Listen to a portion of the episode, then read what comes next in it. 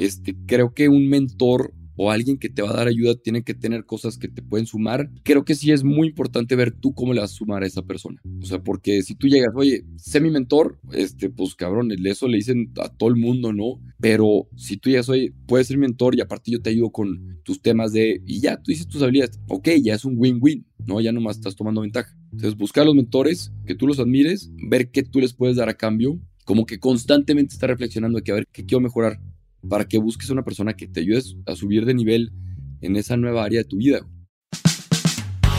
Bienvenidos a Rockstars del Dinero, en donde estamos descubriendo que hacer dinero no es magia negra, hacer dinero es una ciencia. Hay una fórmula para crear y hacer crecer el dinero y en este programa la ponemos en práctica para convertirnos juntos en Rockstars del Dinero.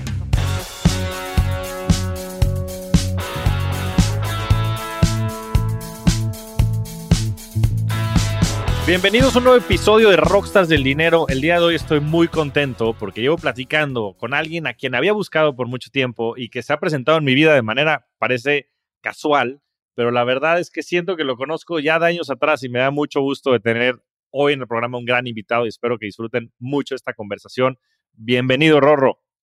Javier, muchas gracias, güey. Muchas gracias. Estoy feliz de estar aquí y también yo siento lo mismo, como que platicamos esa primera vez conectamos muy chingón y a partir de ahí estamos como en constante contacto.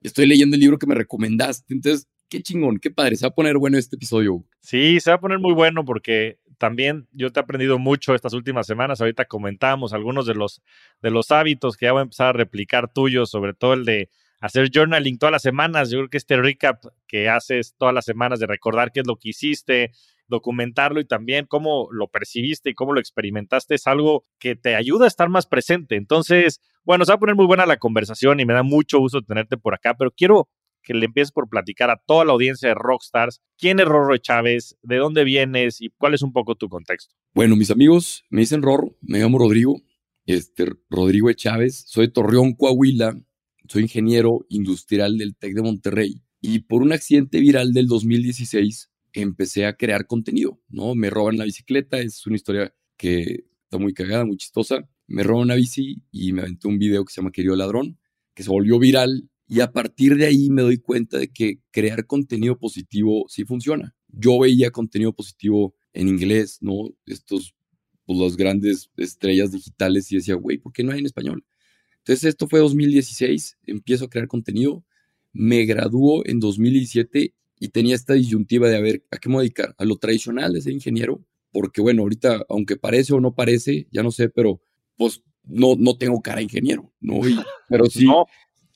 no, pero sí tenía buenas calificaciones y tenía como el caminito de, pues, ser consultor y luego de ser consultor, aventarte tu MBA, este, irte por el lado tradicional.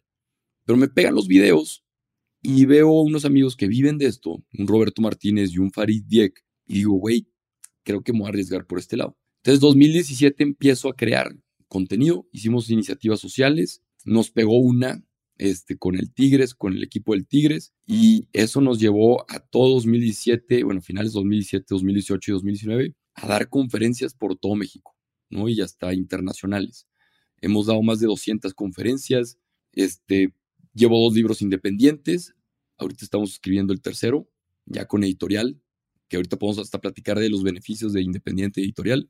Y pues básicamente es un poquito de mi trayectoria, ¿no? Empezamos creando contenido y eso nos llevó a escribir los libros, a dar conferencias, a emprender. Ahorita tenemos un equipo que es una agencia de impulso digital que se llama Beyond. Y pues ahorita como la misión es poder llegar para el 2023 a 10.000 alumnos en nuestros retos de hábitos que estamos constantemente promocionando ahí en redes sociales, ¿no? Para ayudar al final del día es ayudar a las personas a que sean su mejor versión. Bueno, pues lo dices de manera muy, muy simple y, reducida, pero a mí siempre me ha llamado la atención que eres una persona muy joven, este, casi 10 años más, más chavo que yo, naciste en los noventas y, y la verdad es que fuiste de los pioneros también en este sentido. Yo este, lo he platicado con mucha gente, este, bueno, conozco a Diego Barrazas, a Oso Traba, hay muchas personas que están en estos medios y que se han dedicado a generar contenido de manera importante. Ahorita mencionabas a un par más, a Farid y a, y a Roberto Martínez, pero es una industria relativamente nueva, sobre todo en México.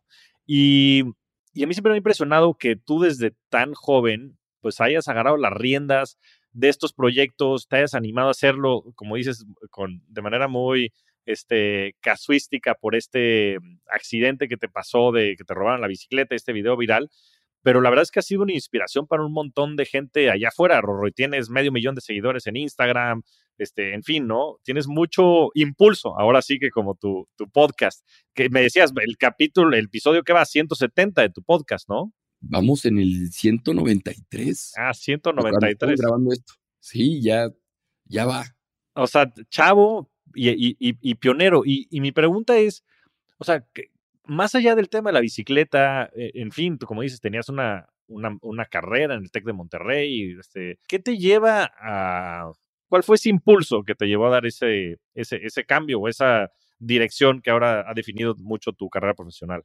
Me encanta, güey. Desde los 15 años, este, me invitaron a ir a unas misiones católicas y me enamoré, me encantó. O sea, el tema del servicio social, del servicio a los demás, fue algo que me atrapó desde chiquito. Entonces, haz de cuenta, yo me iba de misiones todos los, este, las Semanas Santas, a los 15, 16, 17 años, a los 18. Pasé muchos cumpleaños ahí porque cumplo años en abril y las Semanas Santas casi siempre caen en abril. Y como que traía mucho este tema de, de apostolado, de servicio. Siempre estaba buscando cómo podía servir.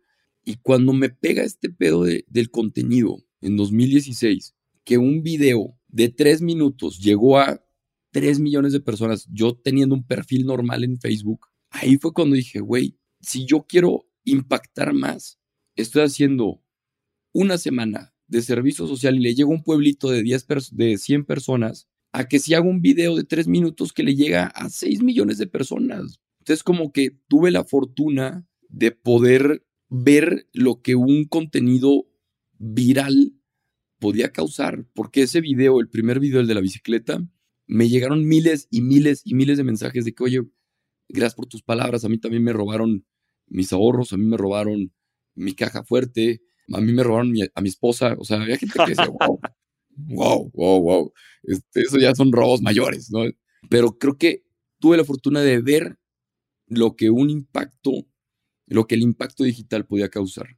Entonces, creo que eso fue un factor determinante. Y por otro lado, sí, no sé si por la situación en la casa, como que siempre ha sido, pues, clase media, ¿no? Ni estás acá ni para allá. Entonces, tus, tus amigos se van de viaje a donde, tú, a donde quieren y pues tú siempre tienes que andar trabajando. Entonces, desde muy chico andaba viendo cómo hacía lana, ¿no?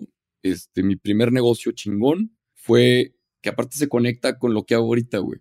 En secundaria vendía guías de estudio a, a, mis, pues a, mis compañeros. Entonces vendía la guía de estudio, resumía todo. O sea, lo, era creación de contenido sin darme cuenta, Ahorita, me volteo para atrás y digo, ¿qué pedo, cabrón? Desde secundaria estoy creando contenido. Entonces, resumía todo y yo hacía la guía, la avalaba con los profesores de que, profe, si estudio esto, ¿me saco 100? Sí. Yo exenté todos los exámenes en secundaria, nunca presenté un examen final. Entonces, yo les daba las guías de estudio las vendía en 30 pesos y pues me iba con madre a mis 13, 14, 15 años, ¿no? Pues le vendía a toda la generación 30 pesos, me ganaba como 5 mil, 10 mil pesos, este, pues bien chavo. Entonces como que la necesidad me llevó siempre a ver cómo vendo más, cómo vendo más. Llegué a organizar eventos y luego llego a Monterrey y trabajé en un banco desde muy chavo, desde quinto semestre.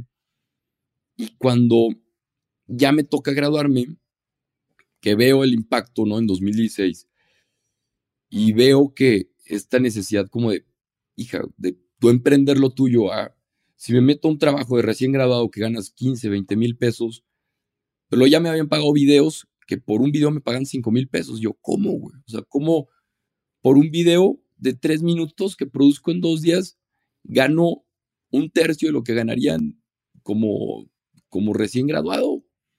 Entonces, fue como una serie de cosas que se acomodaron y, como que entre la actitud o que ya dices, pues güey, ya soy foráneo, me puedo arriesgar, este, no pasa nada si como caca por tres meses. Eso hizo que nos aventáramos recién graduados con el, pues el camino no hecho, una selva que íbamos cortando poco a poco.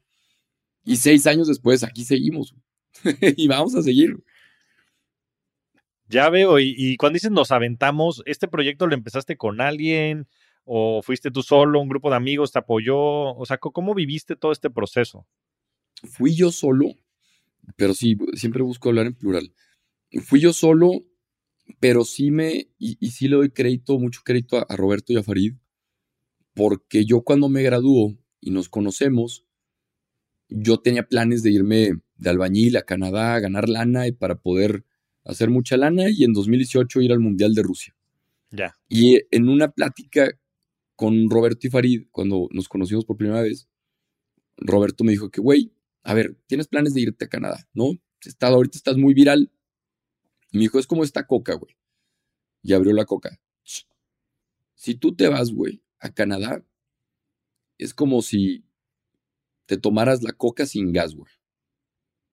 ¿Y qué está mejor? ¿Tomarte la coca con gas, ¿no? Recién abierta, o tomártela caliente y sin gas. Entonces como que se me queda mucho y dije, güey, no, me quedo mejor en Monterrey. Aprovecho que estamos en lo mismo, porque nadie te enseña, nadie te enseña a cotizar en conferencias, nadie te enseña a cotizar una campaña marcas, este, nadie te enseña tal cual cómo hacer una conferencia. Y nos apoyamos e hicimos mucha sinergia. Entonces, estuvo muy chingón. Estuve en el lugar correcto, en el momento correcto, y creo que eso fue parte de la historia de cierta generación de creadores de contenido que ahorita, pues Monterrey ya es referente, pero luego volteas para atrás y todo está conectado, no todo está conectado. ¿Quién, o sea, la persona que empezó por ciertas razones, tanto un Maurice, Jessica, este, no, está muy cabrón cómo se relaciona todo.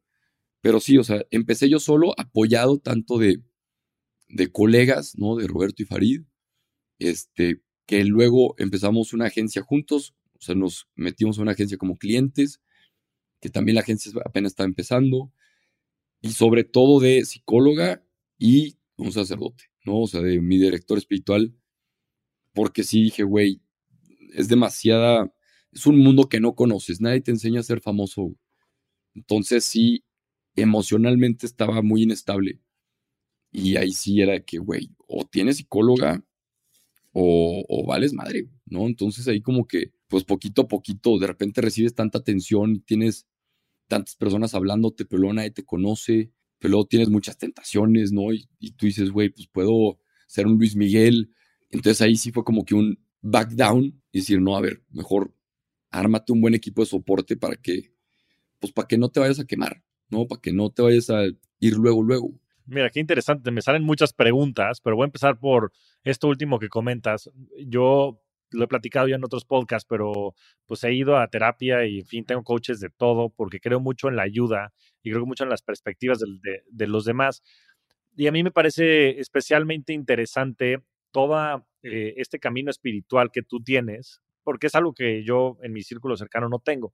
y me gustaría que, nos platicaras desde hace cuánto pues utilizas a, esta, estos mentores que tienes a tu alrededor, estos recursos, personas, em, y, de qué manera lo haces, porque creo que es algo que no se platica después mucho, ¿no? De repente nada más ves a la gente, ¿no? Y ves el éxito y, y, no conoces mucho de lo que está del otro lado, ¿no? Del dark side y también a veces de todo el apoyo y toda esta red de apoyo que existe detrás de personas este, como tú, porque pues a mí por eso siempre me ha parecido fascinante que a tu edad tengas la madurez que puedes comunicar y la sabiduría también este, detrás de alguien muy trabajado, ¿no? Que ahorita entraremos al contexto de tu familia, creo que también ha sido importante ahí, pero empecemos por este, por, por esta parte de, la terapia y sobre todo también de la, de la parte espiritual.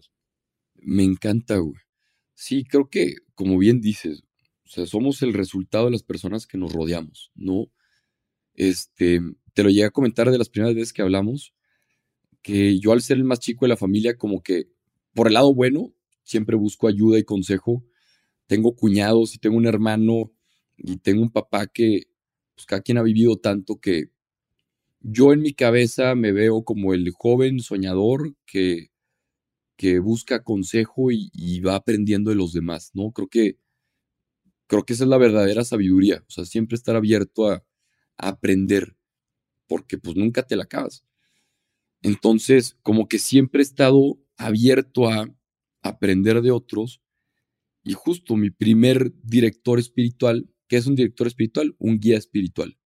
¿No? Este, en el contexto católico puede ser un sacerdote, una consagrada, o alguien que respetes mucho, chance puede ser un consagrado o un laico, este, no a fuerza tiene que ser un religioso, este, que te ayude, ¿no? Que te ayude como a discernir tus decisiones. Entonces yo me topé con el padre Abascal, que tiene un libro que se llama De mí depende muy bueno, De mí depende del liderazgo cristiano, y yo lo conozco cuando yo organizaba las, las misiones católicas. Este, yo a los 19 años la organicé ahí en Torreón, y él me dice, oye, cuando te vayas a estudiar a Monterrey, avísame porque estoy formando un grupo de líderes católicos. Entonces a mí me sirvió mucho cuando llego a Monterrey, pues llegué como muy bien parado que el padre me dice, oye, a ver, cáele aquí al grupo.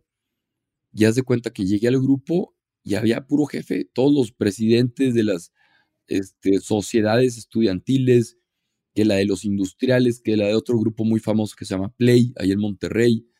Entonces estaba toda esta gente y yo de que, ¿cómo, güey? Yo, ¿cómo estoy aquí, no? Y ahí, gracias, gracias a eso, conecté con unos y entré a un grupo estudiantil que me formó mucho en mi tercer semestre de carrera, muy prestigioso, que fue el Play. Pero, o sea, volviendo a eso, fue como de cómo lo, cómo lo encontré, tal cual, por estar en el lugar.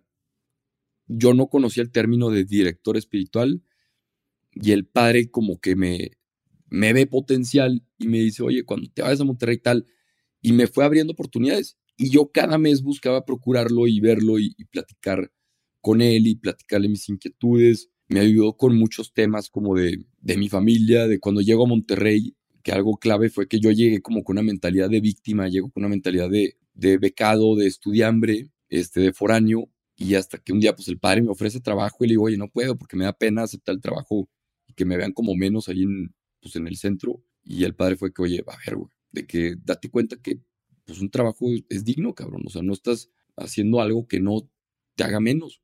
De que tú eres lo que, lo que das, no lo que tienes. Y como que todo esto, pum, se te va quedando y dices, órale, sí es cierto y tal. Y ahí poquito a poquito, pues, una vez al mes nos veíamos y busqué trabajo y encontré aquí en, este, en un banco y luego estando ahí tuve otro mentor que a la fecha sigue siendo mi mentor y consejero. Y luego de ahí salió otra oportunidad de entrar a un startup, entré a un startup. Pero sí, como que es encontrar las personas correctas en los lugares correctos. Este, creo que un mentor o alguien que te va a dar ayuda tiene que tener cosas que te pueden sumar. Creo que sí es muy importante ver tú cómo le vas a sumar a esa persona. O sea, porque si tú llegas, oye, sé mi mentor, este, pues cabrón, eso le dicen a todo el mundo, ¿no? Pero si tú llegas, oye, puedes ser mentor y aparte yo te ayudo con tus temas de, y ya tú dices tus habilidades, te puedo ayudar con temas de redes sociales, te puedo ayudar con esto, te puedo ayudar con lo otro. Ok, ya es un win-win, ¿no? Ya nomás estás tomando ventaja. Entonces, buscar a los mentores, que tú los admires, ver qué tú les puedes dar a cambio, este, como que constantemente estar reflexionando de que a ver qué me falta, qué quiero mejorar, para que busques a una persona que te, que te ayude y que te ayude a subir de nivel en esa nueva área de tu vida. Qué interesante. Y, y me encanta que sí, además de platicar tu experiencia, le compartas a toda la audiencia cómo hacerlo, porque creo que esa parte es clave. Y ya entraremos a la parte de los hábitos, que creo que es un tema que has expuesto muy bien y has ayudado a un montón de gente y tiene mucho valor. Eh, eres, el, eres el hermano chico y por bastante, creo que eh, tu siguiente hermano te lleva 11 años, y, si no me entiendo. ¿Cómo has vivido eso? Porque casi que podrían ser tus papás, ¿no? Y, y me ha tocado ver algunos este, cápsulas que has subido y compartido con, con tus hermanos y aprendizajes, pero ¿cómo te ha tocado llevar esta relación con tus hermanos sabiendo que hay tanta diferencia? Hija, güey, ha sido Ahorita lo volteo a ver y digo, qué chingón, pero de chiquito no entiendes nada, güey. No, o sea, a mí, yo me acuerdo que de chiquito, primero no me llevaba con mi hermano, ¿no? Yo, mi hermano, me acuerdo que subía las escaleras y sonaba sus botas, así en las escaleras, y se metía a su cuarto y ya, güey. Lo único que nos conectaba era el Nintendo. Este, el Nintendo 64 y jugábamos el Pro Soccer 98 con el pibe Valderrama, que los derechos no estaban, güey, muy buen juego, los derechos no estaban comprados, entonces Cafú se llamaba Café, este, Ronaldo se llamaba Reomaldo, entonces con mi hermano conecté hasta los 22 años, estuvo muy cabrón, antes era como papá, hijo, me regañaba, güey, me decía, este, que a ver, Rodri, no seas pendejo, güey, no te metas a servicios sociales, ponte a jalar. Me impulsó, entonces me metí a trabajar y trabajando me seguía chingando y me diciendo, como que siempre me estaba empujando a más, a más, a más, a más. ya hasta los 22, 23 años como que cachó mi trip de, de que, ok, güey, ¿quieres ayudar y también hacer lana? yo, pues sí, cabrón, no está peleado. Entonces como que de chico fue, no sé qué está pasando, mis hermanos están muy grandes, no conecto con, o sea, me llevo con mis sobrinas que están muy chiquitas, este, tengo un sobrino de mi edad que era como mi hermano, pero siempre por el tema de sus papás vivió en San Antonio, y luego en Costa Rica, entonces como que no, no estábamos tanto tiempo juntos. Entonces creo que sí lo puedo resumir como que lo primero no sabes qué onda, ¿no? Y, y crees como hasta enojado. Este, navidades las pasaba con mis papás, yo solo y con sus amigos abuelitos, güey. Entonces me acuerdo de navidades llorando así de que, güey, quisiera navidades más chidas, ¿no? Pero luego ya cuando como que te entra este, no sé, como que, no me acuerdo en qué momento fue, como que este valor de la familia y, ya maduras un poquito más, esa etapa ya la he vivido chingón, chingón. O sea que, pues no sé, ya una Navidad ya la paso con mis papás y se me duermen a las nueve de la noche y pues ¿qué hago? Pues le marco un amigo y, oye, güey, me, me invitas a tu Navidad. Y ya se hizo tradición, güey, en su familia, son los de la torre en, en Montorreón. Haz de cuenta que ya cada dos Navidades me esperan en su Navidad y les caigo. Y me parezco mucho a mi tío de que, eh, mi hijo bastardo, vente. Ah. Entonces ya como que pues haces lo mejor en vez de, de estarte quejando de que no, güey, mis papás están viejitos y mi Navidad no está chida. Pues no, güey, ya la disfrutas y te la pasas chido y luego ya ves qué haces después o te duermes temprano, ¿no? Pero sí, yo creo que así ha sido el ser el más chico. O sea, primero no entiendes, estás sacado de pedo y te enojas y todo porque estás todo solo, pero luego ya como que cachas la conexión familiar que puedes tener con tus papás o con tus hermanas, con tu hermano, ya, ya es otra, ya es otra perspectiva mucho más bonita que a la fecha. Ahorita me encanta, me encanta, o sea, sí, mi familia es algo de los, pues de las cosas más, más chingonas que tengo. Este, y por eso me gusta compartirlo, porque creo que a veces el valor de la familia y tanto en los jóvenes se les olvida y en los grandes también, ¿no? O sea, como que la chamba, la chinga, perseguir la chuleta nos distrae de las cosas importantes. Creo que tienes toda la razón y a veces es, es cosa de resignificar todo esto, ¿no? Porque, como bien dices, pues, también hay Justo. un gran regalo, ¿no? Detrás de todo esto. Justo, esa es esa palabra, resignificar, güey. como darle ese reframe, ¿no? Claro. O sea, tienes un papá viejito que se te va a morir, o le sufres porque piensas que se va a morir, o lo disfrutas todos los días porque sabes que se va a morir. Y eso a mí me, me ha ayudado bastante, ¿no? A mejorar mucho mi relación con mi papá, güey. Puta, qué chingón, Rorro. Y ahora pasemos al siguiente tema, que es la mafia de los creadores regios. Porque nombre.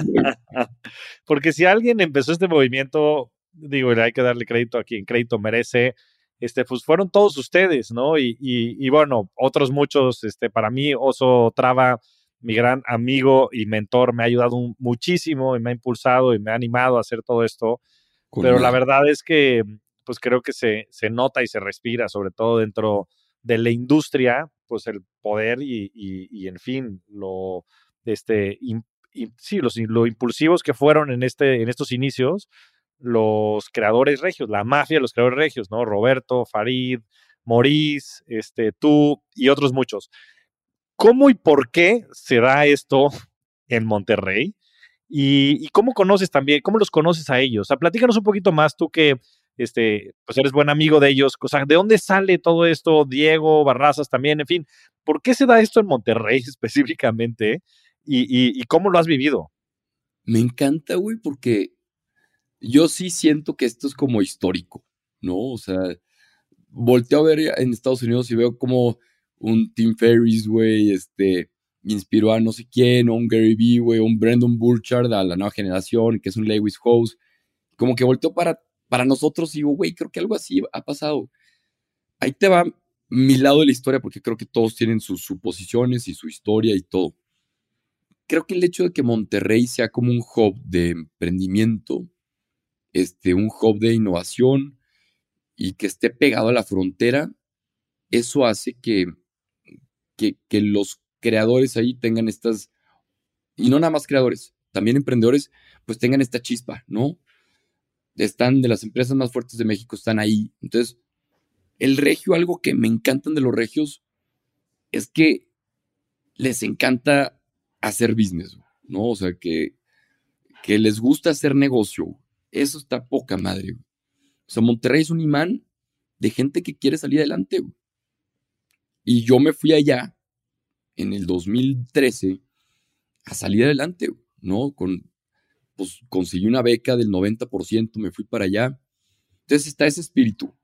Yo iba a los Inc. Monterrey, a los congresos, a, a estos eventos de emprendimiento y una vez conocí a un tal Daniel Gómez organizando un evento y luego fui a un Inc. Monterrey donde te vi antes la, la conferencia de, ¿cuál fue de las primeras que vi? De Kevin O'Leary, el de Shark Tank. Este, entonces está, este ambiente se respira. Ahora, el hecho de que esté en frontera creo que sí influye de que muchos de ahí traen influencia americana, no traen influencia gringa. Y hay una generación antes a la de nosotros que eran puros youtubers, ¿no? Un Beto Pasillas, un Ben Shorts, un Samuel Femat, un Jacobo Wong, que ellos inspiran a la siguiente generación, entre ellos Roberto Martínez. Entonces, Roberto fue de los pioneros porque yo me acuerdo que cuando yo estaba en Facebook, veía videos de ese güey peleándose con la política y demás. Yo decía, qué interesante que este güey hable de política en Facebook y se vuelven virales los videos y demás. Entonces, total que entre esta influencia, videos y demás, yo cuando empiezo a hacer videos, yo me influí con un, como con unos argentinos. Y cuando hago mi primer video, me acuerdo que se lo mandé a Roberto, se lo mandé a, al Bronco, este, y, a, Samuel García. Les mandé mi video por si lo veían, de que, güey, pues, para que le den share, ¿no? Roberto me acuerdo que me contestó de que está chido, güey. Y pues sí, no le dije, güey, compártelo ni nada, ¿no? Yo sí bien inocente se lo mandé, Entonces, ¿qué es lo que pasa? 2016 me voy a Chile, 2017 sigo haciendo videos y empieza una ola interesante en todo México. Yo veía videos, me dicen, no, hay, hay un tal Farid que hace videos de motivación como tú. Entonces lo empiezo a seguir. Y luego un Diego Dreyfus, y lo empiezo a seguir. Luego un Daniel Aviv, que tenía poquitos seguidores, y yo lo empiezo a seguir. Entonces empezamos como que a conectar todos. Y aquí el algoritmo de Facebook estaba súper bondadoso. Video que subías, video que tenía 2, 3 millones de views. Estoy hablando del 2017. Para llamarlo como este evento histórico, de que la bonanza de Facebook del 2017. Entonces, en 2017 hubo un gap de abril a julio que todos los videos que subíamos nosotros se volvieron virales.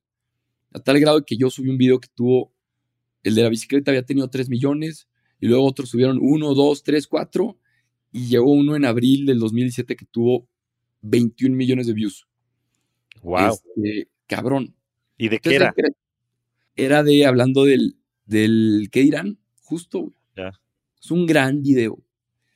Entonces, como que está esta, e, está Facebook, La Bonanza. Veíamos cinco güeyes en todo México haciendo cosas parecidas. Crecimos todos. O sea, yo con ese video crecí como de 10 mil a 500 mil seguidores. O sea, fue algo ridículo, güey. Y luego en septiembre de 2017 cambiaron el algoritmo en Facebook y ya fue como que, ok, ya no va a estar tan chido, güey, ¿no? Pero ya ahí crecimos todos juntos y conectamos en mayo, junio, y yo conocí a Roberto y Farid e hicimos sinergia.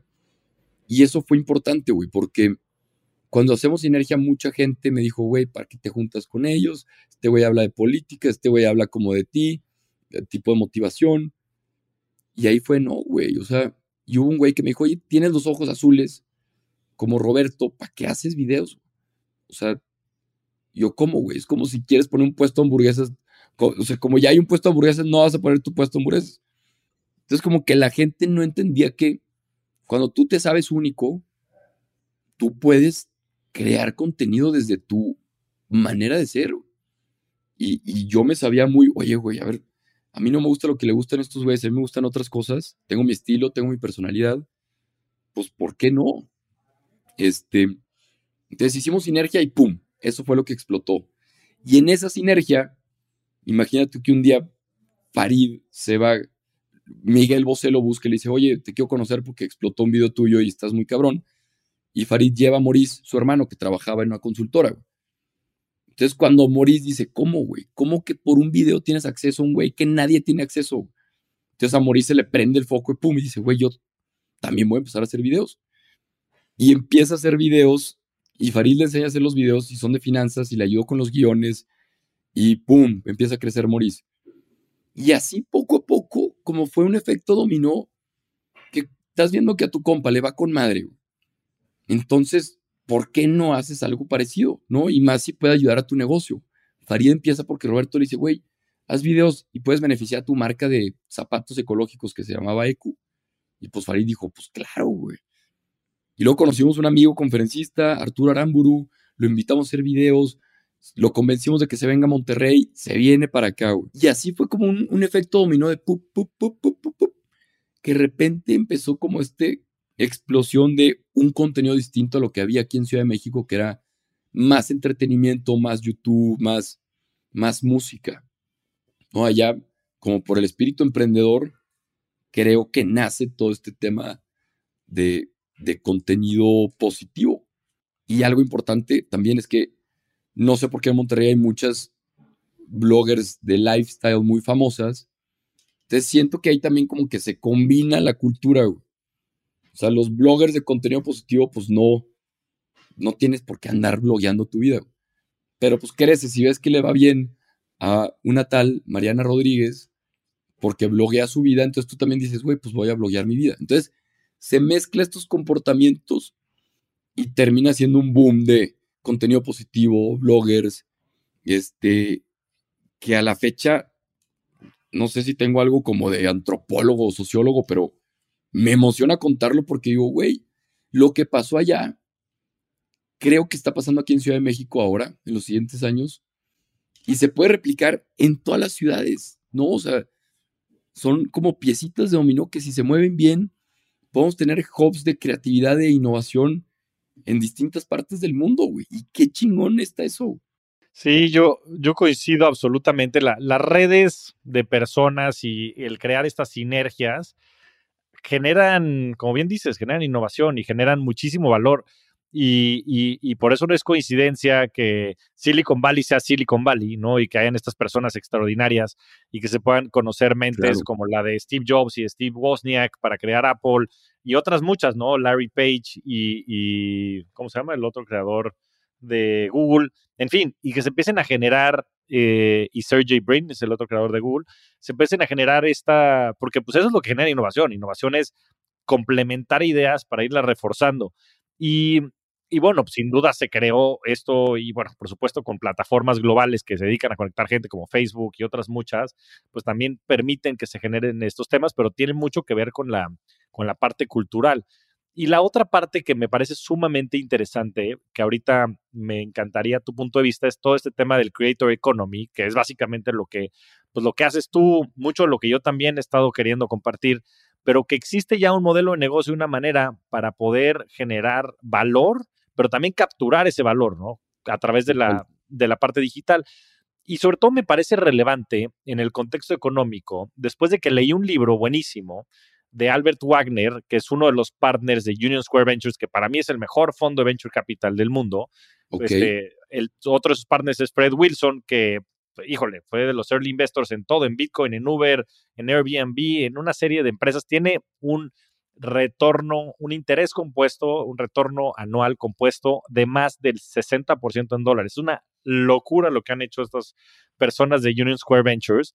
Y, y, en este libro de World After Capital mencionan que han habido varios cambios de paradigma en el mundo y desde que éramos nómadas, ahí la restricción que había era la comida y por eso la gente se tenía que ir moviendo lugares porque no existían herramientas como la agricultura que después fue descubierta o inventada por el ser humano, y cuando se descubrió la agricultura, entonces el recurso escaso cambió y pasó de ser un tema de la comida por el cual tenía que moverse a ser un tema de la cantidad de tierra que tuvieras, ¿no? Y la cantidad de tierra que tuvieras determinaba la capacidad que tenías tú de sembrar, de poder tener vacas y demás.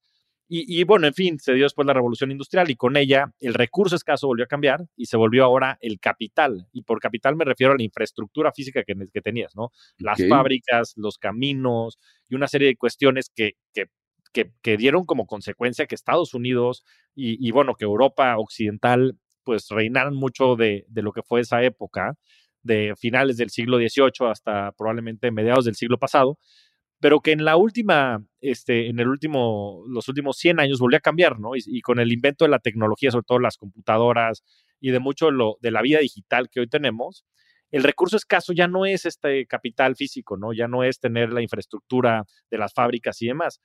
Se ha vuelto la atención de la gente, porque el recurso escaso en un mundo con eternos estímulos es la atención de la gente. Y ahí la importancia de poder generar contenido que empate con la gente, que genere conexiones, que genere valor. Y, como bien dices, pues yo creo que, que, ustedes han sido un gran ejemplo de algo que, que, por supuesto que ya estaba pasando en otros lugares del mundo, pero que ha sido tropicalizado a la cultura y a la esencia y a las necesidades de los mexicanos. Entonces, platícanos de tu experiencia. Bueno, para empezar, ¿qué es el Creator Economy?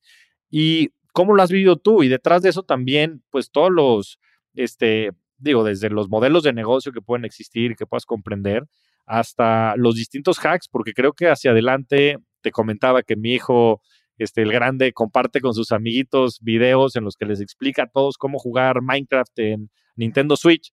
Entonces, a ver si puedes platicar también tu perspectiva alrededor del Creator Economy y cómo esto se va a materializar hacia adelante. Me, me encanta. Este, justo lo que decías, complementando lo que decías, una frase que dicen, este, la atención es el nuevo petróleo. Este, no recuerdo quién lo decía, no sé si lo decía Gary Vee, pero cuando entiendes que la atención es dinero, ahí es cuando dices, güey, estoy en el juego de, de la atención. Y justo uno de los proyectos sociales que hicimos en 2017 era cómo podemos capitalizar la atención que se le está dando al grito homofóbico en los estadios el de eh, puto, ¿no?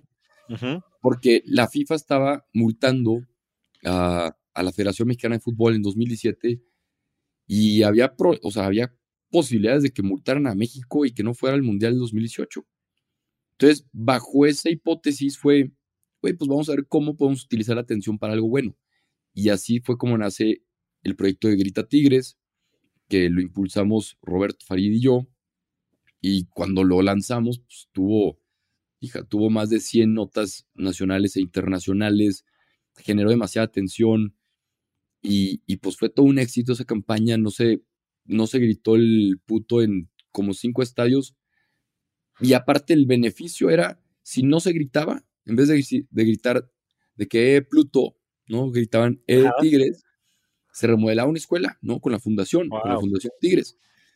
Entonces, lo logramos en cinco ocasiones y se remodelaron cinco escuelas. Y dices, wow, cabrón, todo por la atención. Hablando con mercadólogos, eso que hicimos en video, pues esa propuesta que hicimos, fue una campaña con mercadólogos y todo. nos dijeron, güey, esa campaña valía millones de dólares. Millones. O sea, tantas notas que cubrieron eso, tanta gente al pendiente, tanta gente que tuvo como en top of mind Valía muchísimo. Tanta atención, tanta, tanta atención. Tanta atención, justo. Entonces, pues vives eso a tus 2000, en el 2017, recién grabado, dices, aquí hay algo, ¿no? Aquí hay una mina de oro que podemos explotar. Hay muchos modelos de negocio. Yo cuando empiezo no estaba tan, tan construida la industria, por así decirlo. Entonces yo llegaba con marcas y le decía, oye, pues te vendo patrocinador de mis videos al final y batallé bastante, batallé muchísimo. O sea, yo, como eran videos motivacionales, pues una marca que, quisiera patrocinarme, estaba difícil. Hablé con cafeterías, este, hablé con distintas marcas y yo batallé. Entonces creo que aquí uno tiene que encontrar el modelo que más está como receptivo en el mercado. Y a mí justo lo que de repente un día me mandó un mensaje, oye, Rorro, das muy padres pláticas, ¿te gustaría dar una conferencia? Y yo, claro, yo no daba conferencias, yo estaba endeudado, este, le debía como 70 mil pesos al banco por estar recién graduado sin trabajo. Y gracias a mis videos empiezo a crear contenido, empiezo a, a dar conferencias en colegios, en instituciones. Entonces, ese fue el modelo de negocio que hasta la fecha es donde más, de donde más ingreso.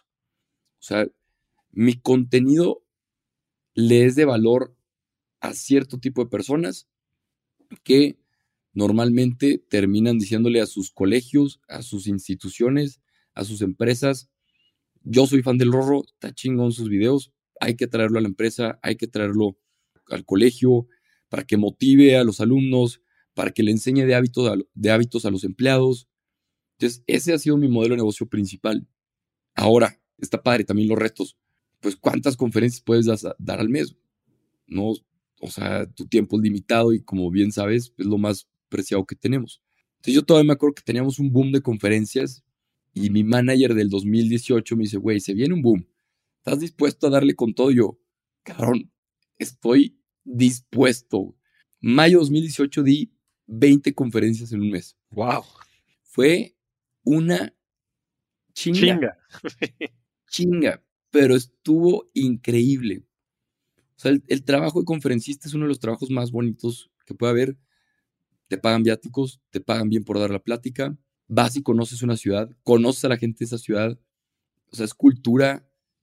No, está increíble. Pero sí, a la conferencia 20 te das de cuenta que mi salud estaba por los suelos y ahí empecé a cuidarme en 2018 que, oye, pues a ver, pesquetarian, ¿no? Y me hice pesetariano, dejé de comer carne, me funcionó. Y bueno, ese es otro tema. Pero sí, o sea, platico esto porque modelos de negocios para poder vivir de la creator economy, que no contesté qué era, que es yo me imagino que es como esta economía creativa, economía del creador, donde los creadores pueden generar valor y riqueza a través de los productos y servicios que ofrecen. Muchos viven de publicidad, que son las marcas que te pagan y te patrocinan tu podcast, te patrocinan este, los videos, te pagan por stories, te pagan por menciones, te pagan por asistencias a eventos, o sea, creo que una es la, publicidad. Este, ya sea que tengas un blog y que vendas un espacio ahí, o que tengas un newsletter y que vendas un espacio, o que en tus stories vendas un espacio, tal cual hay que vernos como si fuéramos la tele, ¿no? O sea, vendes espacios. Entre más gente tienes viendo tu canal, mejor, o sea, más valen tus rating, Más rating, sí. Justo. Entonces, uno es ese. Dos, a mí el que me mantiene y me encanta y es el que más me apasiona son las conferencias, son los talleres en vivo, es la cuestión presencial. A mí me gusta mucho conectar y luego ya está la cuestión en vivo, pero organizada por ti, que eso yo creo que es un siguiente paso que voy a dar para el siguiente, para el siguiente año, para el 2023. Una cosa es que te contraten la conferencia y otra cosa es tú planear tus propios eventos, que creo que eso es tendencia para el 2023. Hacer eventos presenciales, high ticket, donde valga mucho el contenido que hay, la experiencia que vas a vivir y el high value network, ¿no? Este, veo retiros en Estados Unidos de deportes de 4.500 dólares y se llenan, güey. Dices, no nada más está la lana ahí, o sea, qué fregón ir a un retiro donde se ve que está chingón y aparte vas a conectar con gente que está con ganas de comerse al mundo como tú. Entonces, ese modelo está chingón. Hay muchas bloggers que hacen como talleres en bares y ahí hacen como que acuerdos con los barecitos y oye, pues una noche para escribir y el bar pone el, alcohol o algo así. Entonces, está interesante como es la parte de los eventos, pero definitivamente la mejor, pues lo más escalable es la parte digital. Tus productos digitales, tu membresía digital, este, tus ebooks, cursos, videos, o sea, toda la cuestión digital que es súper replicable, nada más promoverla bien, lanzarla bien, que sean muy buenos productos. Y eso ahí es donde, donde está, pues lo más, hija, la miel, ¿no? O sea, ya no te vas a estar matando, dando conferencias por todos lados, o estar diciendo, estar grabando anuncios para marcas todo el tiempo. No, ya con tus propios productos digitales, pues ya tú tienes tu, tú llevas tu tempo. Este, entonces, ese es el más atractivo. Yo todavía no vivo de eso, genero bien, pero todavía no lo suficiente como, como tengo la meta. Y, y, bueno, un modelo interesante también, creo que hay dos más, la parte de Passive Income, que ahí es un marketing de afiliados, que tienes una membresía o que compartes, yo por ejemplo comparto mucho donde yo escribo los correos que se llama Flowdesk, comparto mi código y me dan dos dólares por cada persona que está. ¿no? Entonces, literal, con eso que se me juntó es, y ya vamos a hablar de inversiones después, pero con eso junté la inversión para, para poder entrarle a una startup, ¿no? No, que, no sé si podemos hablar de... Sí, por supuesto. Sí se puede, ¿va? Este, claro. No sé si sea confidencial o no, pero pues ya vamos a ser inversionistas, co-inversionistas también. Co-inversionistas. De Vicky, la startup de Pamela, de audiolibros. Pero literal lo que me generó el passive income, este, se lo invertía a Vic, tal cual. Entonces el passive income es pues también el sueño de muchos, que lo que generes ahí te mantenga mensualmente estaría cañón o más. Y por último, que lo están haciendo muchos influencers, es saca productos físicos, saca tiendas, saca. Juan Pazurita tiene los tacos, este, Luisito tiene sus hamburguesas, miles de influencers sacan sus o su línea de ropa o sus productos de belleza. Entonces, no es el favorito, pero sé que funciona si lo haces bien. Este, y no pensando que el influencer te va a arreglar la vida, pero sí que le puede dar un kickstart al principio y que si es un muy buen producto, esa madre ya se va a vender sola, ¿no? Como los suplementos, que pues mucha gente está sacando suplementos, que si electrolitos, que si nutrópicos, que si hongos, adaptógenos. Entonces, ese modelo también está bien interesante y también pienso incursionar para allá, pero pues prefiero mejor meterle a lo que, si le voy a meter la misma energía a uno físico o a uno digital, pues prefiero metérsela primero al digital, que es más escalable y tiene más impacto. Entonces, esos son algunos modelos, este, los más comunes. No, pues buenísimo, Rorro. Yo creo que das una foto muy amplia de todas las posibilidades que existen, ¿no? Porque yo creo que muchas veces pues, la gente hace ese símil de la televisión, ¿no? Dicen, bueno, pues van a vivir de publicidad y la realidad creo que es el más difícil de todos y probablemente, creo yo, el que menos valor genera, porque hay muchas otras verticales, como mencionabas, o por lo menos esa es mi, perspectiva. Yo estoy, y yo estoy de acuerdo contigo, yo escucho mucho a Naval Ravikant, la verdad es que es uno de los pensadores modernos que más me gusta, y él dice que hay cuatro palancas que generan riqueza, ¿no? Y por palancas quiere decir justo un poco lo que estabas transmitiendo ahorita, pues tienes tiempo limitado en esta serie de recursos a tu alrededor para poder desarrollar lo que quieras crear y después monetizarlo, ¿no? Entonces, hay dos palancas que han sido históricas, que es este, el capital y el trabajo, ¿no? Y, él le dice más el labor, que es como pues una fuerza de trabajo. Y entonces el capital es el dinero. Entonces, pues si apalancas dinero, si tienes el dinero de terceros, puedes tú construir negocios y puedes hacer una serie de cosas. Por eso la gente levanta dinero, levanta rondas de capital para con ese capital poder contratar personas o comprar bienes físicos y demás y generar negocio. El segundo es este labor o fuerza de trabajo, que lo que te permite, si tú convences a muchas personas de que te ayuden en tu misión, pues esas personas van a multiplicar el tiempo que tú tienes para poder lograr lo que sea que quieras lograr profesionalmente. y pero que dice que existen dos nuevas que son y están a la disposición de todo el mundo, sobre todo gracias a la tecnología y cómo se ha desarrollado esta vida digital, que uno es el, la tecnología, el software. Entonces, bueno, pues si tú desarrollas una aplicación, un juego Candy Crush, pues se puede replicar N mil veces y pues el poder computacional que necesitas es mínimo, es una palanca infinita. Y el otro es justo el que tú estás mencionando, ¿no? Los medios o el media, como él le llama. Un podcast, pues tú lo produces una vez, esta conversación la estamos teniendo una vez, y ojalá que le escuchen allá afuera decenas o, cientos o, por qué no, millones de veces, ¿no? En el tiempo. Entonces, los medios son una gran manera de apalancar mucho de la capacidad del conocimiento, de toda esta curiosidad que como que, tú tienes, mi estimado Rorro. Entonces, pues creo que ese es el camino correcto si tú lo que buscas es hacer eficiente y poder apalancar muchos de estos temas, ¿no? Y, como dices, pues hay muchos referentes de esto a nivel internacional, ¿no? Me viene a la mente gente como Joe Rogan, que vendió sus derechos de, del podcast a Spotify en 180 millones? de dólares. Sí, 180 millones de dólares. Este Tim Ferriss, como tú dices, pues que además de todo lo que ha comunicado y de la cantidad de libros y conferencias que da, es también un ángel inversionista fuerte de un montón de cosas. Ahorita me encanta que está apoyando muchas iniciativas de psicodélicos y después gente como Tony Robbins, ¿no? Que él mismo hace sus eventos, ¿no? Y ahorita en Exma, pues, este, llenó este, el auditorio este en, la Ciudad de México. 14 mil personas, ¿no? Aprox. O sea, 14 mil. Y, después tiene también estos, o sea, ir a uno de sus eventos cuesta 2 mil dólares y mete, ah, no sé, 50, 100 mil personas. Y después tiene otros de estos eventos de, como tú decías, de high tickets, en donde es un grupo de personas más, más reducido. Creo que cuestan, no sé, 25 mil dólares al año, una, o, o 100 mil.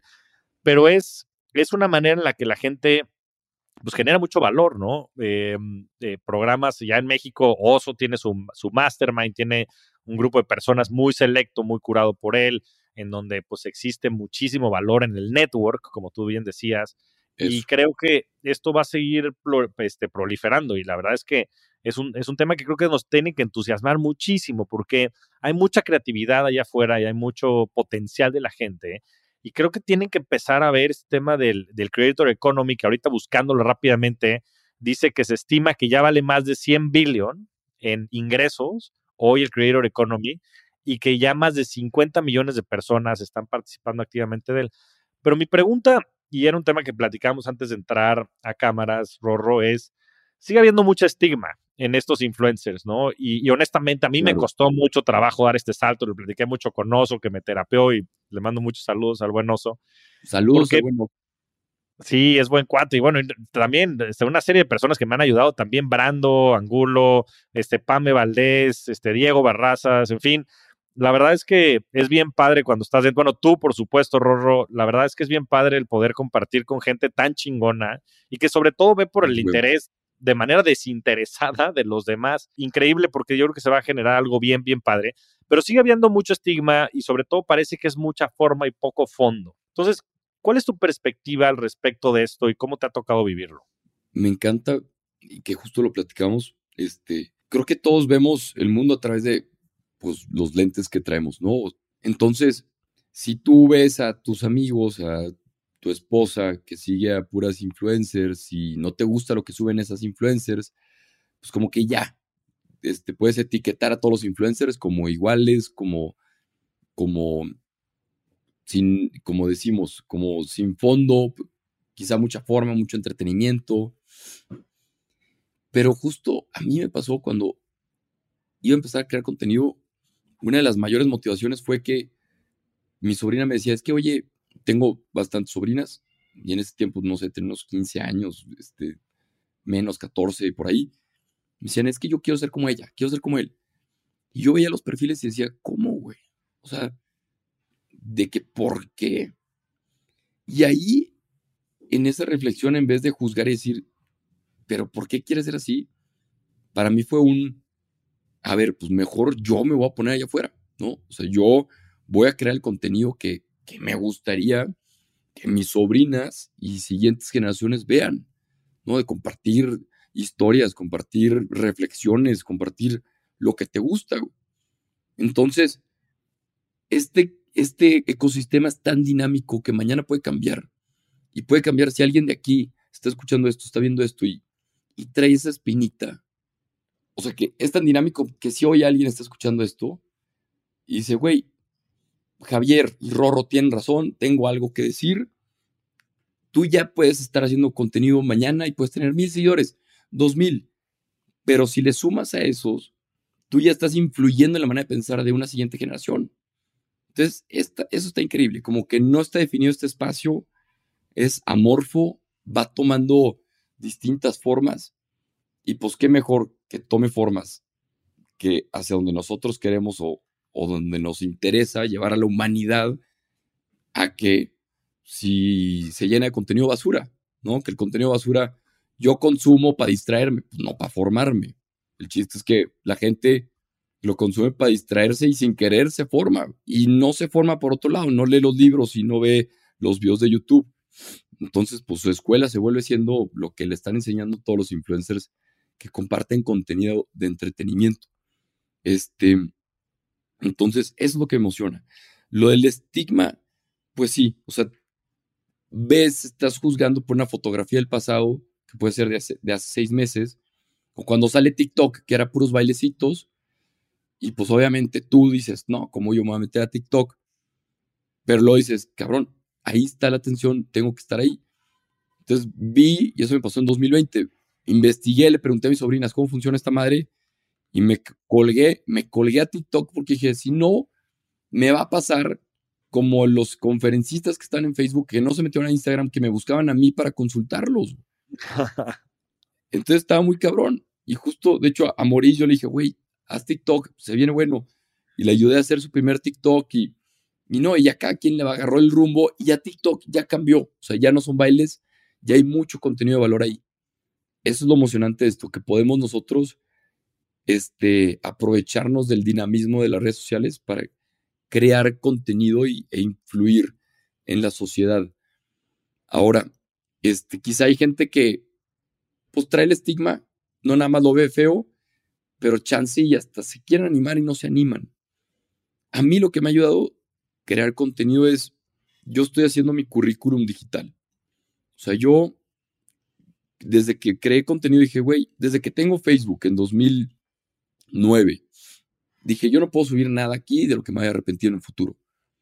Entonces te va ayudando a, a, formarte, ¿no? Es como tu LinkedIn, que lo tienes al 100, pero pues tu Facebook lo tienes todo desmadrado, ¿no? Entonces, si tú haces contenido, vas creando un currículum que la gente está viendo, que estás llamando la atención y nunca sabes, en un futuro, pues tu Facebook te puede conseguir tu siguiente trabajo, ¿no? Tu LinkedIn, tus videos.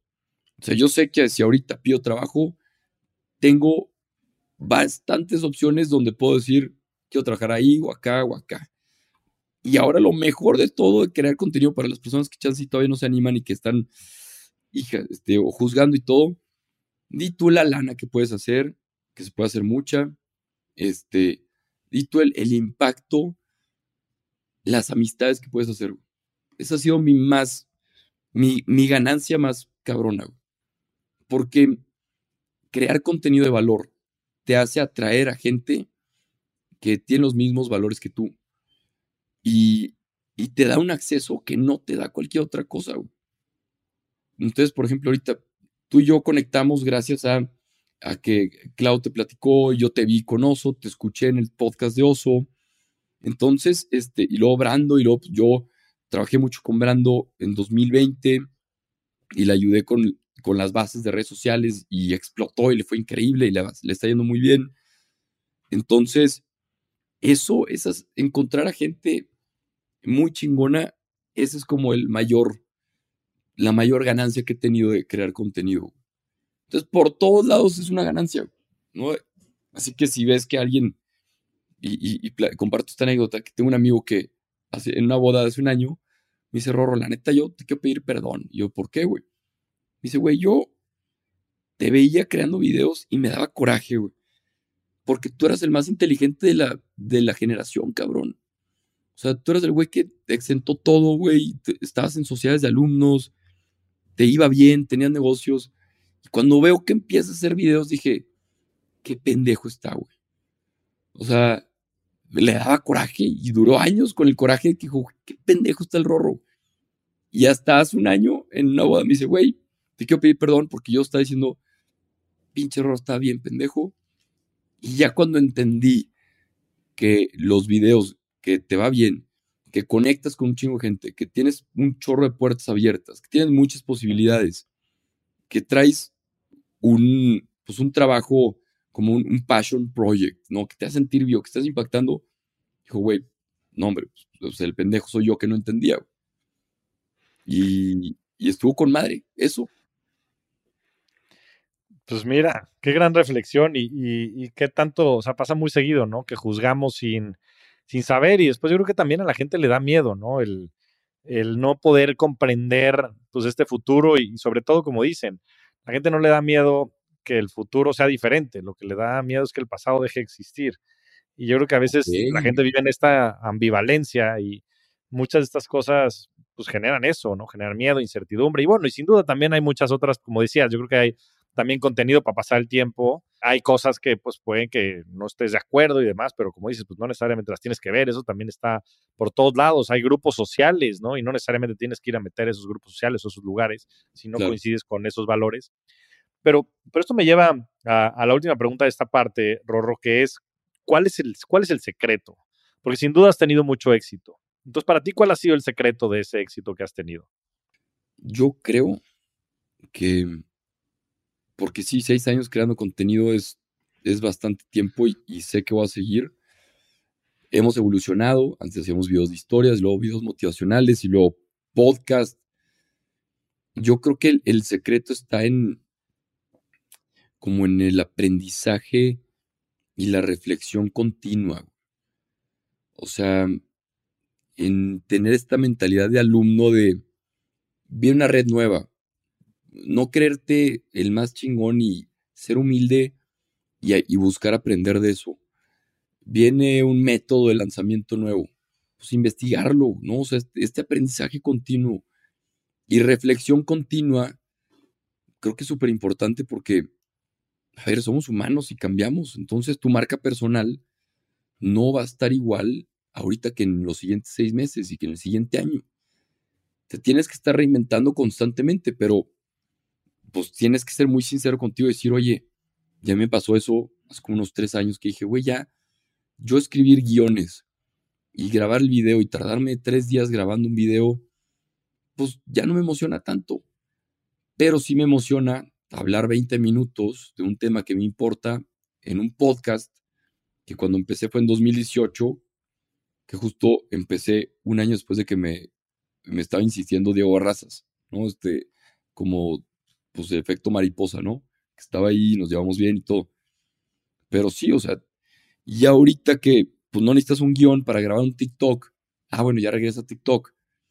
Pero luego dices, cabrón, pues ya no quiero estar grabando videos todo el tiempo, o sea, ahora quiero producir contenido de mayor calidad, ahora me encierro y empiezo a escribir para, o sea, tengo el sueño de poder escribir un, un perennial seller, o sea, hacer un libro que sea un gran libro, ¿no? Que pueda, o sea, que pueda romper la barrera del tiempo.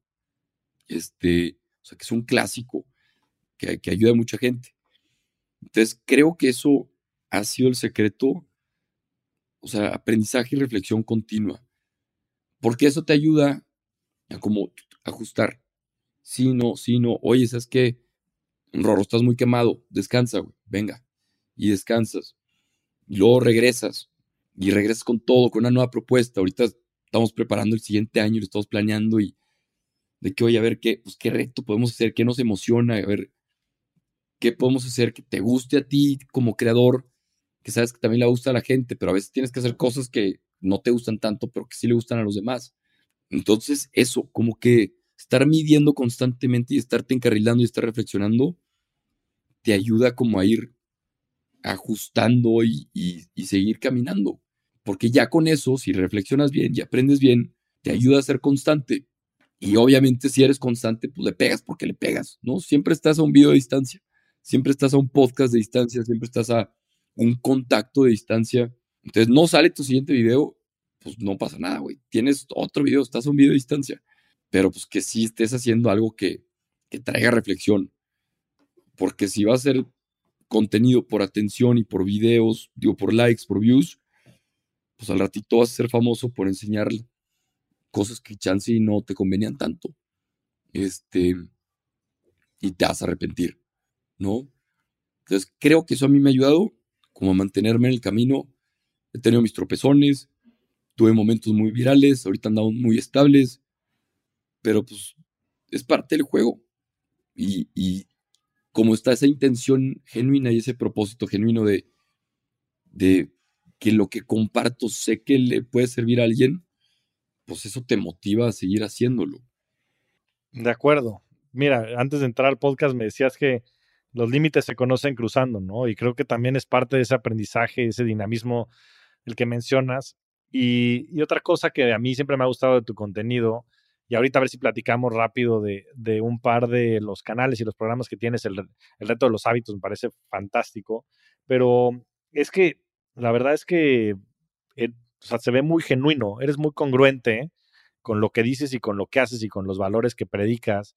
Y creo que eso conecta muchísimo. Y creo que al final, este, como dice el buen Tony Robbins, este, success without fulfillment is the ultimate failure. O sea, tener éxito sin que trasciendas a través de ese éxito, pues es el mayor fracaso, ¿no? Porque si vendes likes y si vendes estas cosas, pues seguramente no te van a llenar. Y, la verdad es que se ve, se ve que tú disfrutas y que te apasiona el hacerlo.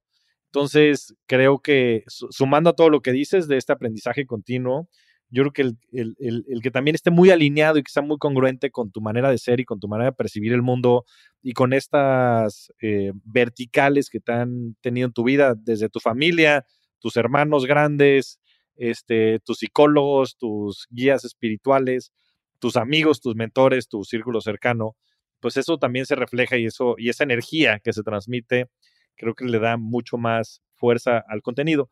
Pero ya hablando específicamente, platícanos un poquito más de, de, los programas que tienes, de los retos que tienes, este, toda la parte de hábitos me parece poca madre, aparte siempre le vas sumando, sé que por eso conociste a Clau, que también es una locaza y clavadaza en el tema de biohacking, pero platícanos dónde te puede encontrar la gente que no te conozca y qué programas y, y demás puedes tener si la gente quiere estar más cercana. Me encanta. Pues si quieres trabajar en, en ser tu mejor versión, entender cómo funcionan los hábitos es el primer paso. O sea, a mí me encanta que yo los descubrí como yo me fui en metas, bueno, inspiración, cómo cumplir tus sueños, pues inspírate, ¿no? Y mi contenido antes era de inspiración. Y luego pues llegas a, no, a ver, pues son metas, ¿no? Y planeación. Y hubo un momento que mi contenido era de mucha productividad. Pero luego ya cuando entendí que, a ver, si en tu día a día, si no tienes los hábitos correctos, pues no vas a cumplir las metas que tienes en, en tu corazón, ¿no? En tu alma, o sea, tus anhelos. Entonces me metí muy a estudiar el tema de los hábitos y ahorita tenemos un canal gratuito de Telegram que se llama Mi Mejor Versión, donde compartimos motivación diaria. Entonces, si te late recibir frases y de repente una que otra voice note sorpresa el rorro con motivación, ahí está el canal. Este se llama Mi Mejor Versión. Lo puedes encontrar en mi link en bio, en el link de la biografía. Y últimamente estamos lanzando muchos retos de hábitos, ¿no? Donde le estamos metiendo la parte de reto, la parte de como este gamification, de varios días, pero me traigo expertos a que te expliquen por qué dormir es bueno, ¿no? Por qué dormir es la nueva productividad. O cómo mejorar tu relación con la comida. O este, cómo sanar tus heridas de la infancia. Entonces, distintos temas que a mí me han ayudado que dije, oye, quizá yo no soy el experto en todo, porque está muy cabrón ser experto en todo, pero sí soy bueno en todo y gracias al network que he hecho, eso lo pongo en estos retos, en estos programas. Y ahorita ya se han inscrito más de, miles de personas que los han tomado y, y les ha cambiado la vida. Entonces ahí vamos a estar anunciando el año nuevo próximamente. Si estás viendo esto después, si te metes al Telegram ahí te vas a enterar de los siguientes retos.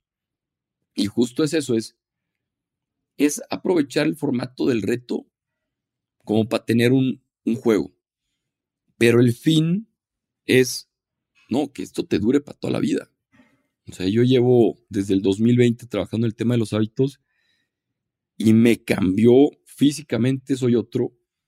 O sea, subí el pico Orizaba hace poquito y lo bajé y estuve entero. O sea, la masajista me decía, ¿qué te pasó, güey? O sea, no, no traes ninguna lesión, no traes nada, güey. ¿Qué, ¿Qué fue? Y yo les había dicho a, a, mis compañeros, les había dicho de que, güey, yo no voy a subir porque estoy viajando mucho, andaba dando conferencia en Nueva York y todo, pero yo los acompaño. Y estando ahí, pues dices, no, ya, pues, pues venga, pues juega. Juegue. Y pues los hábitos te van salvando, ¿no? Entonces, gracias a eso, subimos el pico. Y no nada más en cuestión de, de bienestar, sino también en cuestión espiritual, ¿no? Que mejoras tu relación con Dios o cómo te relaciones tú con la creación, con el universo, con el, el amor. Y también en cuestión profesional, pues el hábito del aprendizaje continuo, de formarte, de, este, de aprender, de leer. O sea, quizá son muchos o poquitos, depende para cada quien, pero ahorita pues tenemos el ritmo de un libro al mes y dices, güey, si no eres el mismo después de un libro, pues eres otro después de 10, ¿no? O sea, tu cabeza se te reconfigura, güey. Este, y estoy ejecutando como antes no ejecutaba, pero justo gracias a los hábitos, gracias a que ya comprendes que el hábito de pedir feedback, o sea, ¿quieres mejorar? Pídele feedback a tu equipo, agárrate un huevo y, y humilde y diles, oye, hay algo, hay una cosa en la que pueda mejorar. De hecho, esto lo aprendí de un libro de, de Harvard Business Review, de la cuestión de la resiliencia, que preguntes por feedback una cosa, ¿no? ¿Qué una cosa me está deteniendo? Y así el equipo te va a decir una cosa. Ya, dedícate a mejorar esa una cosa. Y te quitas una piedra, ¿no? Entonces, gracias a ese hábito de pedir feedback constante a mi equipo, no nada más mejoro yo, sino el equipo dicen, puta cabrón, pues, pinche rorro, o sea, o sea, como dicen el talk, walk, walk, walk the talk. Tal cual, de que a ver, ¿quieres ser mejor? Pues pide feedback y ¿Cómo quieres que tu equipo pida feedback? Pues pídelo tú primero, que eres el líder, para que pongas el ejemplo, porque pues las palabras convencen, pero el ejemplo arrastra. Y te cala cuando te dicen, Rorro, eres bien desenfocado, de repente dices miles de ideas, involúcrate más en los números. Fue que, ok, ¿cómo me vería yo si me involucro en los números? Bueno, con una junta a la semana viendo los números de la empresa. Ok, y ya, agendamos ya todos los lunes a las 11 de la mañana. Vamos a tener junta de ver números de 15 minutos. Y hoy tuvimos la primera y salió con madre y dices, güey, gracias al feedback, gracias a que lo acepté, tomamos acción y ya mejoramos algo que antes no estaba, ¿no? Me emocioné y me fui por otro lado, me fui por la tangente. No, no, no. Pero, no, está bien. Es, un buen ejemplo. Es un buen ejemplo de un hábito. Pedir feedback es un hábito. Es el poder de los hábitos. Entonces, ahí lo estamos promocionando.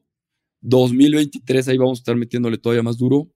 Este, y pues emocionados de lo que puede pasar. Empiezo la maestría en 2023, entonces también ando emocionado ahí que para 2024 ya quiero ser maestro, a ver qué universidad este, me gana, andamos viendo, a ver quién ofrece más, pero pues traigo las ganas de, de dar clases de hábitos, porque pues te enseñan de todo en la escuela, pero no te enseñan cosas importantes, ¿no? Como finanzas, con finanzas personales, qué pedo con el SAT, y pues de los hábitos, oye, enséñales de hábitos y te van a tener una mejor vida todos tus alumnos. Pero bueno, no, allá pues Sí. No, pues otro, otro regio, Pato Bichara, que no sé si lo conozcas, por ahí es amigo de Maurice, está con todo este de Collective. Yo creo que en Collective vendría bien una clase de hábitos, entonces habrá que, bueno, un shout out a Pato, que es buen amigo, este, con, contacta, contacta a Rorro y aviéntense, porque sin duda es, es un life changer. Como dice, aparte, lo más chingón de los hábitos no es los hábitos per se, sino es la transformación, ¿no? No es lo que haces, sino que te conviertes después de que lo haces. Y es esta, pues, esta mejor versión de ti, que sin duda la mente crea lo que la mente cree. Y, me encantó por eso la reflexión que contaste de tu, del, del, padre que te dijo en ese momento de puta, pues, tú no te crees digno para ese trabajo, pero es porque tú no te lo crees, no porque no lo seas. No es, es lo que contribuyes, no lo que, no lo que tienes. Pero bueno, nos podemos quedar aquí hablando horas. La verdad es que me encanta siempre platicar contigo, salen un montón de temas. Pero bueno, sé que tu tiempo es limitado y te quería, quería pasar la parte de preguntas rápidas. Y la primera es, ¿cuál ha sido tu, tu libro favorito, el libro que más ha impactado tu vida? Yo creo que este, los libros en ciertos contextos impactan más que en otros. A mí el que me cambió y, y que me ayudó mucho fue el de Caín y Abel de Jeffrey Archer. ¿Por qué yo leí ese libro cuando recién llegué a estudiar a Monterrey y trata de un niño que nace rico y un niño que nace pobre? Y ahí yo aprendí que el destino que tú te forjas no depende de la situación en la que naciste, O sea, el niño pobre nunca se vio como pobre. Yo mientras lo iba leyendo, yo decía, qué pedo que este güey está en un calabozo por la guerra, era el hijo de los jardineros, pero era muy capaz, güey, siempre estuvo bien pilas y no sé qué y tal y tal, y salió adelante y se fue a Nueva York y buscó trabajo de mesero y a mí me da pena ser mesero, güey. Y este güey como mesero, este, escuchaba las conversaciones de los clientes y estaba bien chido esto que cuando ya que, que pedían postre, el güey se iba a, a, la cocina y le pedía a su broker que comprara acciones de las empresas que estaban... Ah. Entonces, haz cuenta que regresaba con acciones compradas de las empresas que platicaban y los güeyes de que, bueno, pues, pero se le habían pasado bien, ¿no? Y, los, y los señores de que, no, no sabes, no sabes cómo nos va a ir. El que, bueno, no sé, pero ya compré acciones, ¿no? O sea, como que... Entonces, como que ves esta historia, esta novela que está muy bien narrada y te empodera, ¿no? Y luego ves al rico que se nació rico toda la vida y tiene otro tipo de problemas que dices, ¿cómo, cabrón? Entonces también los ricos tienen problemas, ¿no? Entonces, esa, ese libro es un clásico, se lee muy fácil y lo van a gozar demasiado. O sea, son, son esos libros que, que te cambian la vida. Este, Caín y Abel de Jeffrey Archer. Buenísimo. Y, este, y muy cierta esa reflexión. La verdad es que este, la, vida es lo que haces con las cartas que, que te tocan, ¿no? Y eso no lo puedes cambiar y como platicábamos, ¿no? Es un tema de resignificarlo y, creo que está en nuestras manos y, está en nuestro poder. Es, simple cosa de creerlo. Pero bueno, Siguiente pregunta. Eh, ¿Cómo se ve en tu portafolio de inversiones? Y si quieres mencionar alguna inversión en lo particular, como esta que mencionaste, que vamos a ser como inversionistas de nuestra querida amiga Pame Valdés, a quien le mandamos también un fuerte abrazo. Un fuerte este, abrazo. También adelante. ¿Cómo se ve tu portafolio, Rorro? Hoy yo malamente no tengo como el porcentaje, pero tengo los hábitos. Entonces, Venga. yo tengo, tengo un fondo de hace cinco años, este, de una aseguradora, que ese fondo, cuando yo estaba ganando mucha lana con libros en conferencias, me dijeron, oye, pues si ahorras, el tema de impuestos lo puedes pagar después, ¿no? Es como una estrategia muy noble. Entonces, gracias a eso, ya tengo un fondo ahí muy chingón de hace cinco años que no lo puedo tocar hasta en cinco años más. Entonces, eso ya te da pues mucha estabilidad y es bajo riesgo. Y luego tengo la inversión mensual. Todos los días 17, y esto lo aprendí de, de Ramit Sethi, el de I'll Teach You How to Be Rich. Todos los días 17 se me automatiza un porcentaje, creo que es un 20%, 20-25% de, de mi ingreso y se va a comprar acciones, ah, de hecho a GBM. Este, Eso. yo, literal, antes de que GBM fuera mainstream, yo tenía mi contrato, compro acciones ahí, en su mayoría son fondos ETFs, o sea, una estrategia este, moderada. Sí. ¿Por qué? Porque mi negocio es de alto riesgo. O sea, yo mañana pierdo la voz y puta, cabrón, a ver qué hago, ¿no?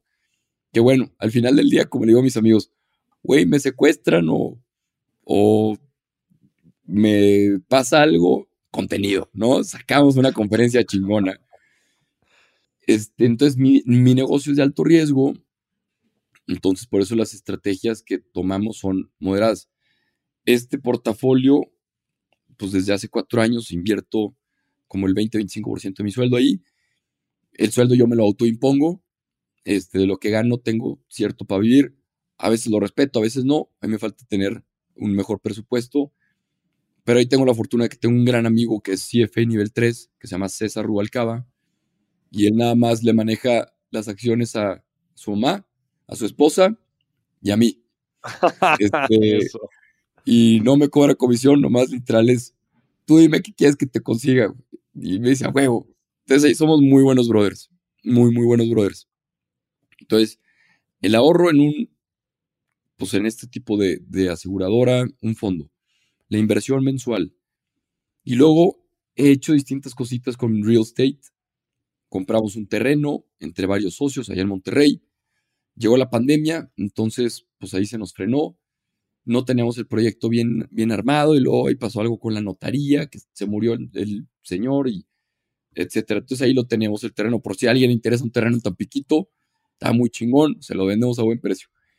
Este, comprando me ha enseñado mucho el tema de flipping y remodelo y vendo casas así cuando hay oportunidades. Ahí tengo un socio que me ayuda.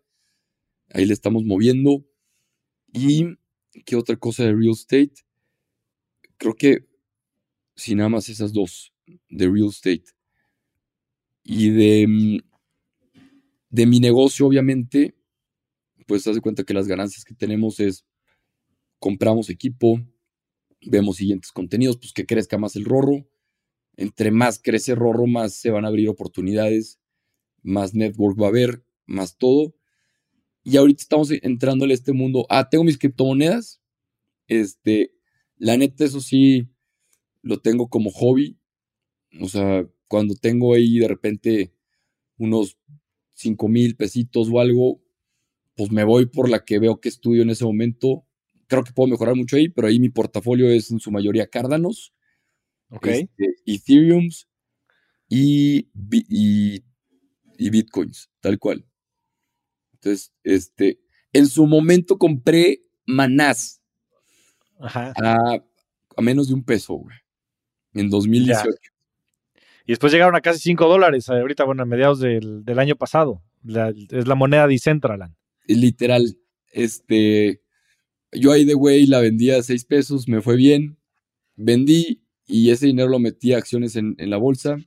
Bien. Este, pero luego subió a 100 pesos y dices, puta cabrón, me hubiera esperado poquito, ¿no? Pero así son las criptos, yo ya ni, ni las veo, y más ahorita que bajaron y todo, este, pues ahí yo prefiero jugarle al long game. Y, ¿qué más? ¿Qué más? ¿Qué más? Ya por último, este, esto es nuevo lo de Vic. O sea, fue, ok, más que nos dieron la oportunidad a ciertos creadores, este, lo chido es que se me hace que lo que generó el passive income lo puedo invertir y es una buena inversión. Y quizá nuestra inversión, pues tú que eres experto en esto, puedes subir un 10x o más cuando se logren ciertos objetivos. Para mí es un, es un voto de confianza. Entonces creo que el apostarle también a, la gente es como de que, o sea, creo en ti, güey, ¿no? Es una manera muy tangible de decir, creo en ti y, quiero hacer cosas contigo. O sea, no nada más estoy aquí como compa que te dice, cuenta conmigo, sino te estoy invirtiendo y, y no estoy esperando así de que, ah, quiero ganar la lana, sino quiero, pues que estemos juntos, ¿no? Que compartamos camino. Entonces, así es como se ve un poquito. Me llevo de tarea los porcentajes y, después, después te los mando. Porque sí, tengo un amigo que me dice, me dice, pinche error, tú no sabes cómo vas. Yo que, pues no, pero al menos sé que todos los meses estoy metiendo lana. O sea, eso sí. Oye, pero tal vez es más importante eso, porque lo he platicado mucho, pero las inversiones son, son mucho más conductuales que tácticas. O sea, lo importante es eso, es que todos los, los meses aportes, que inviertas en instrumentos pasivos, que los dejes en el largo plazo, porque el interés compuesto hace maravillas. Y entre menos los veas, pues menos tentación tienes también de, después hacer estupideces, porque por lo general las emociones nos traicionan. Pero bueno, me encanta sobre todo el tema de los hábitos y de automatizarlos, porque eso te permite el poderlos realizar, que muchas veces si no, pues te gana la tentación, no, pues, es que este mes no, en fin. Y de la inversión de Vic, pues encantado de ser socio contigo, mi querido Rorro, pero sobre todo estoy con, sí, como dices, es un, es un voto de confianza, es una manera también de colaborar y de compartir. Y estoy seguro que nos va a ir muy bien porque siempre y cuando haya gente muy crack como Pame al volante, este, grandes cosas suceden. Totalmente. Esto me lo dice César, que es mi amigo y mi asesor.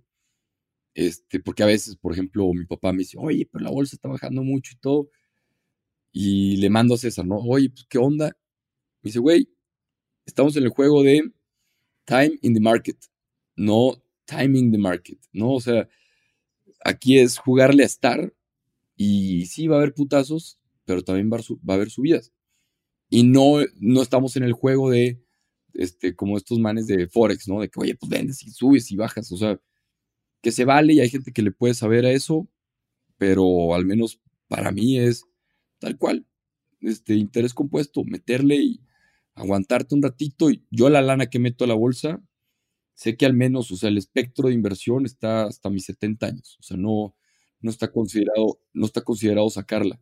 Pero pues gracias a que estoy bien asesorado y eso también, o sea, justo de que, oye, pues no sabes invertir, no sabes, pues déjate asesorar, busca a alguien que le sepa, busca a tu tío, busca, busca a las personas. ¿no? O sea, no, no lo resuelvas tú solo. Así es.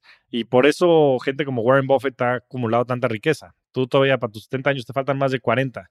Y Warren Buffett ha invertido 75 años ininterrumpidamente y por eso ha llegado a ser la persona más rica del mundo, porque el interés compuesto funciona con el tiempo. Entonces, qué buen, qué, qué buen aprendizaje este que te menciona tu amigo César. Time in the market, tiempo en el mercado, no timing the market. timing in the market. Que timing the market quiere decir que estés comprando y vendiendo y que estés este, intentando descifrar cuándo va a subir y cuándo va a bajar. ¿no? Ahora sí, última pregunta, mi querido Rorro.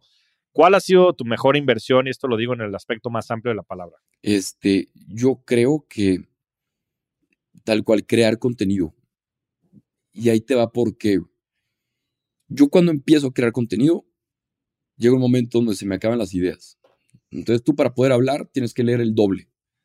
Entonces crear contenido me forzó a mí a leer más. Y empecé a leer lo que antes nunca leí. ¿no? O sea, yo mis 23 años empecé a leer bien. Y, luego cuando tú lees, y aquí hay un, como ciertos porcentajes, si tú lees, retienes un 10%. Si tú lees y lo escribes, retienes un 20%. Si tú lees y escribes y aparte ves un video, retienes más pero el mayor grado de retención es un 90%. Y es cuando tú enseñas lo que estás leyendo, viviendo, aprendiendo, etc. Entonces, yo sí, y hoy lo platicaba con unos amigos en la mañana, sí digo, güey, a mí crear contenido sí me hizo más inteligente. O sea, por el hecho de leer un libro y subrayarlo, compartirlo en mis redes, compartir la reflexión y luego escribirlo, hacer un guion, que tengo 200 guiones escritos en un Word. O sea, ahí el knowledge management lo traigo muy bien, que quiero saber algo y busco ya mi base de datos de conocimiento. Entonces traigo una, una retención muy chingona. Y eso, a la hora de platicar con alguien, oye, pues puedes sacar datos que traes en la cabeza y, oye, pues qué padre, cabrón, no, puedes ayudar, puedes conectar los puntos, puedes ser más creativo, porque la creatividad, pues es eso, es conectar cosas que aparentemente no tienen una conexión, pero tú, como sabes de cocina y como leíste un artículo de no sé qué madres y aparte leíste otra cosa, pues puedes ser más creativo. Y por último, pues todos sabemos que muchas veces suena muy utilitario, pero vales a quien conoces, ¿no?